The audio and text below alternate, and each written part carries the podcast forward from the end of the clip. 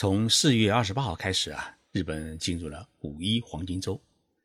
今年的黄金周的放假时间啊有点长，加上前后两个星期六、星期天，一般企业的假期呢是长达九天。对于日本民众来说啊，这是一个十分幸福的假期。东京成田机场昨天放假第一天，前往海外的游客总数呢已经达到了八万人。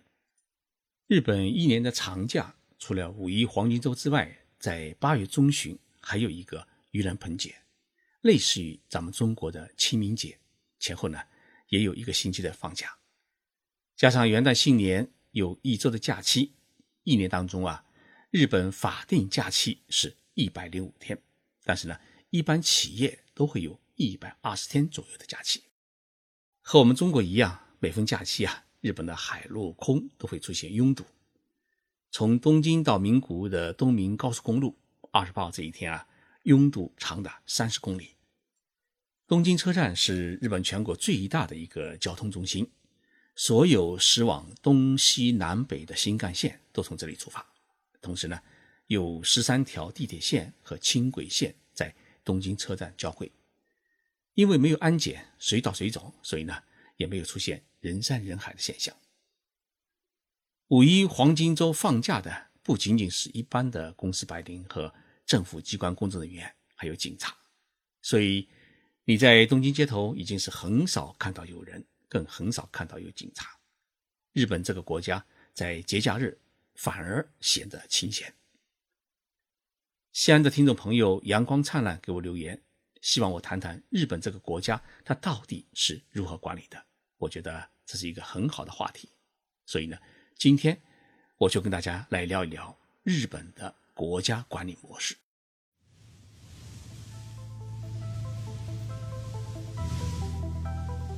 任你波涛汹涌，我自静静到来。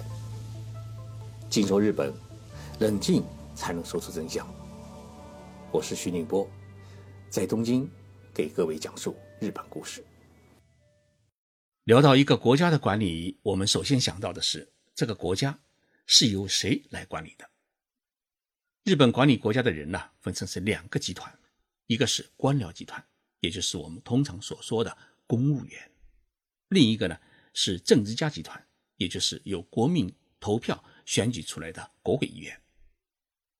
跟我们中国不同的是，日本的官僚和政治家是完全不同的两拨人，相互之间呢是不能通用的，也就是说。一个公务员再努力，他也当不了部长，更当不了首相。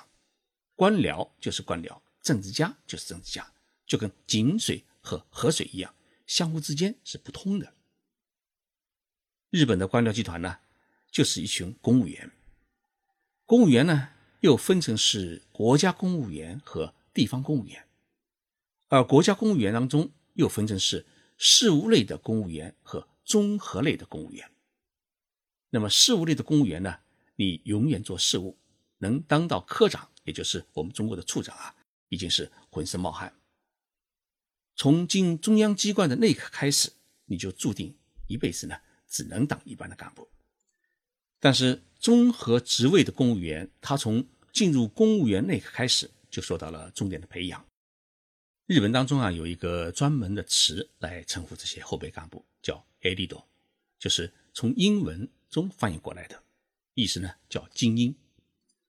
这些精英干部呢，今后就成为整个国家公务员队伍当中的一个骨干力量，成为国家管理的栋梁。那么，作为国家公务员，他最高能当到什么样的官呢？最高啊，他只能当到中央某一个部委的事务次官，也就是常务副部长，他不能当部长以上的官。因为部长以上的官呢，是由政治家来当的。能当事务次官的官僚是十分优秀的专业官僚，他一辈子呢就从事这项工作，所以他对国家的某一个领域的管理具有十分丰富的经验。无论从政策的制定和具体事务的处理，以及如何寻求与政治家集团之间的平衡，都具有超强的应对能力。因此呢，常常被称为是国家之栋梁。日本的国家公务员除了我们通常所知道的在国家机关里面工作的人员之外呢，也包括国立大学和研究机构、国立医院里面的工作人员，也包括呢检察官、法官，还包括二十五万名的日本自卫队员。但是呢，不包括警察，因为警察呢都是属于地方公务员。全部加起来的话呢，日本国家公务员的人数它是五十八万人。另外呢，日本地方公务员的人数呢是两百七十万人。我们有时候会感到很奇怪，在过去几年当中啊，日本的首相是一年换一个，部长甚至是半年换一个。但为什么日本这个国家它没有出现动乱？就是因为它有一个很稳定、很专业的官僚集团在具体管理这个国家。那我们接下来要说一说日本的政治家集团。日本的政治家集团是由众议院议员和参议院议员组成的，统称叫国会议员。目前呢，这个集团的人数，众议院是四百六十五人，参议院呢是两百四十二人，全部加起来是七百零七人。官僚是从大学毕业以后考进去的，那么国会议员是选出来的。每一个国会议员都是由选民直接投票选举产生。一般来说呢，日本是十万个人当中产生一名国会议员，所以日本国会议员的概念就是国民的代表，所以他有另外一个称呼叫代议员，就是代表国民参政议政的人员。日本人常说啊，官僚集团是一块铁板，是雷打不动的国家管理队伍。而政治家呢，是一潭流水。今天被选上议员，你是一名政治家；明天落选了，你就是一介草民。所以，政治家是一位流水的兵，官僚呢是一名永恒的战士，他一直要干到退休为止。日本人所说的官呢，他通常指的不是部长和首相，而是指的是公务员队伍，指的是官僚。公务员是严格按照国家公务员法来进行管理的，你不可以兼职，也不可以搞副业。哎，晚上回家以后，我到雅虎或者淘宝上面去做点小生意，那也是不行的。更不能接受企业和个人的政治捐款。但是呢，政治家可以兼职，去当什么协会的会长啊，可以接受企业和个人的政治捐款。所以呢，政治家和官僚之间。它有一条很明显的红线。日本国家最高的管理阶层是内阁，内阁呢由首相和中央各部委的部长和副部长组成，日本叫做大臣、副大臣。那么大臣和副大臣是由谁来担任的呢？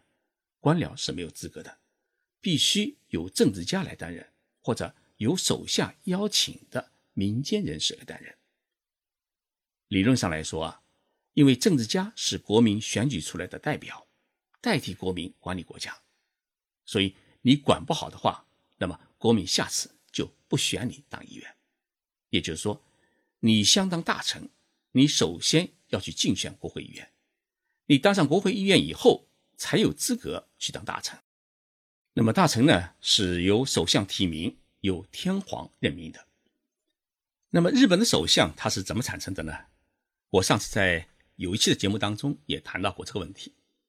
首相呢是在国会，也是由国会的众议员和参议院的议员们投票选举产生的，获得超过半数以上赞成票的候选人，他才可以当选首相。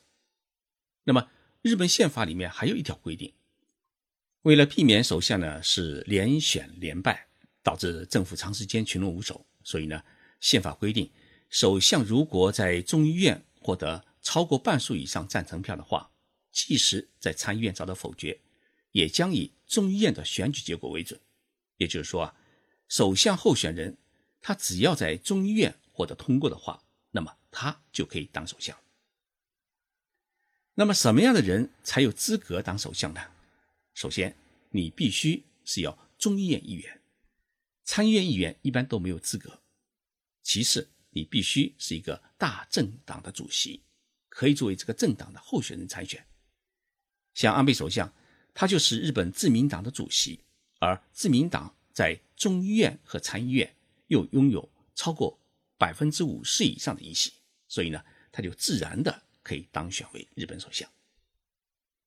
那么，政治家集团和官僚集团，它是一个什么样的关系呢？简单的说啊，就是一个决策执行的关系。也就是说，国家的战略和政策是由政治家们来制定的。但是具体的实施是要由官僚集团来执行的。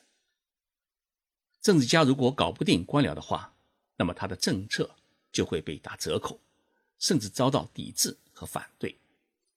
同样，如果官僚集团事事都与政治家集团进行对立的话呢，他们在管理国家过程当中遇到些问题，需要在国会制定或者修改法律，就会得不到政治家集团的支持。所以，日本的政治家集团和官僚集团之间，它是处于一种相互合作、相互牵制又相互平衡的关系。为什么说政治家和官僚之间既是亲家又是冤家呢？因为政治家往往缺乏专业的知识，他去某一个中央机关当大臣，就必须要依靠官僚帮他来把控业务和出主意。比如说啊。日本防卫大臣要指挥二十五万人的自卫队，担负保卫国家的重任。但是迄今为止，自卫队员出身的防卫大臣啊，只有一位，其他人呢都没有摸过枪，更不知道如何指挥军队。现任东京都知事的小池百合子，他在九十年代就当过防卫大臣。那么小池是电视台新闻主播出身，对军事是一窍不通。去年辞职的防卫大臣稻田朋美啊，他也是律师出身，根本就不知道枪是什么玩意儿。让外行去领导内行，一定会出现许多的政策判断的失误。所以呢，政治家一旦当上大臣以后，他的第一件事就是要有官僚，尤其是事务次官搞好关系，时刻提防官僚捉弄他和欺骗他。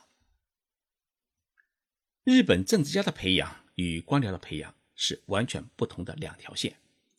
政治家的培养呢，它是由各个政党自己负责；而官僚的培养呢，是由内阁府人事院来负责。也就是说啊，执政党是管不了公务员的升迁，因此呢，公务员就不需要讨好哪一个政党，包括执政党。国家公务员啊，他只对国家负责，不对某一个政权负责，因为政权是随着首相的更换而经常改变。但是呢，国家是永恒的，所以日本的公务员他必须忠诚于国家，不必忠诚于某一个政府。这两者之间呢，日本社会是有明确的区分的。人事院对于公务员的培养啊是按部就班的，除了常规性的人事管理之外呢，也会根据国家未来发展的战略和产业发展的需要来重点培养相关领域的人才。但是，即使是精英干部的培养。也是按照论资排辈的方式，你不到五十多岁啊，你是当不上事务次官的。所以呢，日本的公务员队伍啊是相对稳定，因为大家的心态都比较平静。许多时候，你削尖脑袋也是当不了大官的，因为你还没有到当官的时候。那么，日本的国家层面，它既然是官僚和政治家管理的，那么到了地方以后是由谁管理的呢？是由地方公务员和地方议会议员们共同管理的。所不同的是，无论是县知事，也就是省长，还是市长，都是当地的住民直接投票产生的。安倍首相和内阁对于地方行政长官是没有任何的任命权和罢免权，因此也使得日本地方城市啊，它实现了很大程度的自治。中央政府呢，也变得轻松，不需要管的那么多。日本的国家管理体制啊，讲完了，大家听了以后啊，对于日本如何管理国家，一定会有许多的理解。每个国家都有每个国家的国情，日本的这种模式在日本行得通，在别的国家就不一定行得通。五月黄金周，其实我没得休息。五月四号在西安，五号在成都，六号在武汉，要连续举行三场有关日本的讲演。如果大家有时间的话，请过来一聚，看看徐老师的真人秀。谢谢大家的收听，我们下周三再见。